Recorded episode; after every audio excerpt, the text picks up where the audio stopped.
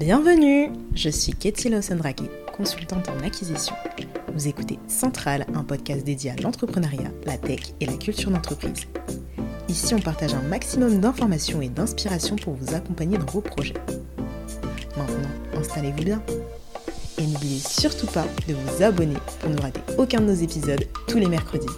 Allons-y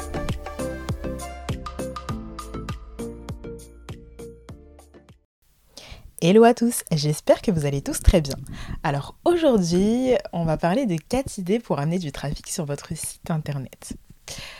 Personnellement, quand j'ai créé mon premier site e-commerce, euh, je voulais euh, le rendre plus visible euh, sans avoir recours en fait à de la publicité payante. Je voulais vraiment créer du trafic organique. Je me suis alors penchée sur différentes alternatives, à savoir ce qui me convenait le mieux et ce qui convenait le mieux à mon audience.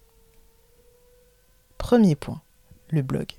Le blog, c'est un formidable outil hein, qui va vous permettre de, faire appel à votre créativité, déjà dans la conception du blog, dans le choix d'écriture de vos articles. Mais attention, ça nécessite quand même euh, une affinité avec l'écriture et des compétences en SEO, hein, clairement, pour améliorer votre référencement naturel.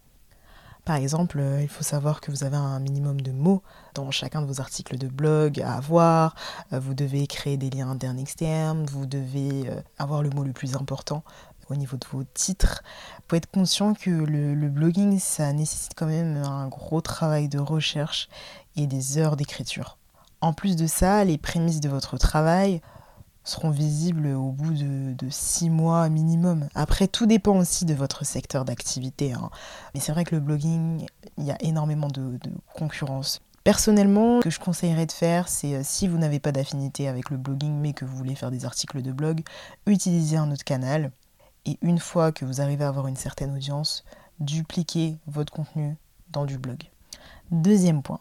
Vous pouvez aussi utiliser les réseaux sociaux, hein. concrètement les réseaux sociaux. C'est indispensable aujourd'hui, euh, c'est euh, la vitrine de votre marque. Il joue un rôle de prescripteur, rassure votre audience sur la véracité en fait de votre marque. Ils n'ont peut-être pas un rôle direct euh, dans l'achat des produits ou du service, mais ils ont quand même un rôle considérable. Aujourd'hui, je le conseillerais d'être sur au moins un réseau, surtout au début. N'essayez pas d'être sur, euh, plein de réseaux, c'est pas, c'est pas utile et vous allez aussi avoir du mal à alimenter de toute façon qualitative et quantitative. Donc restez consistant sur un canal euh, sur lequel vous avez le plus d'affinité et qui correspond le mieux à votre audience en fait. YouTube. YouTube c'est euh, une plateforme incroyable avec des, millions d'utilisateurs. Hein. Si vous souhaitez commencer avec YouTube, lancez-vous, foncez l'audience en fait il est tellement grande que vous finirez par trouver votre public.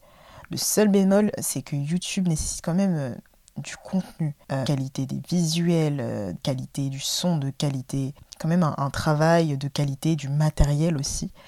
Et avant que vous arriviez à avoir une vidéo virale, il va falloir énormément de travail, vous accrocher et en fait vous ne pouvez pas savoir quand est-ce que vous allez pop-up sur YouTube. Donc, donc à vous de voir le podcast. Pour ce qui est du podcast, euh, c'est comme YouTube. Vous avez euh, du son de qualité qui est nécessaire. Euh, les auditeurs, clairement, s'il n'y a pas un son correct, n'auront aucune envie en fait de vous écouter. Et il est vrai que le podcasting est moins répandu que YouTube, mais je dirais quand même qu'il est plus simple à produire et il tend aussi à se populariser. Donc je pense que le podcasting, personnellement, c'est le média, c'est le média du futur. Donc faites votre choix en fonction de vos affinités, en fonction de votre budget, euh, en fonction de votre audience. Essayez de savoir qu'est-ce que euh, votre client idéal aimerait euh, comme contenu. Le plus important, c'est de commencer et de rester consistant. Donc voilà, j'espère que l'épisode vous aura plu. N'hésitez pas à laisser un commentaire, n'hésitez pas à vous abonner. On se retrouve pour un prochain épisode. Ciao